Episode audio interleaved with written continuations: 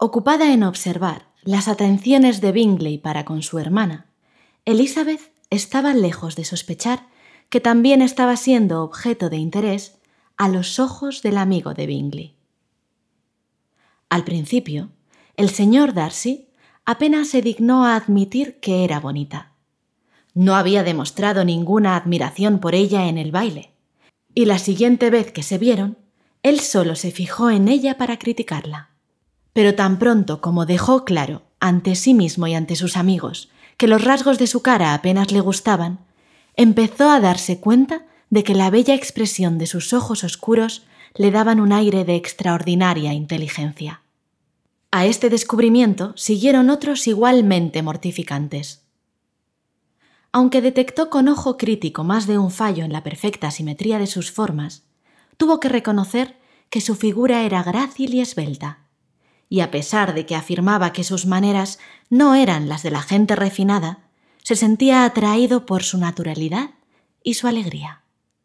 De este asunto ella no tenía la más remota idea. Para ella, Darcy era el hombre que se hacía antipático donde quiera que fuese y el hombre que no la había considerado lo bastante hermosa como para sacarla a bailar. Darcy empezó a querer conocerla mejor.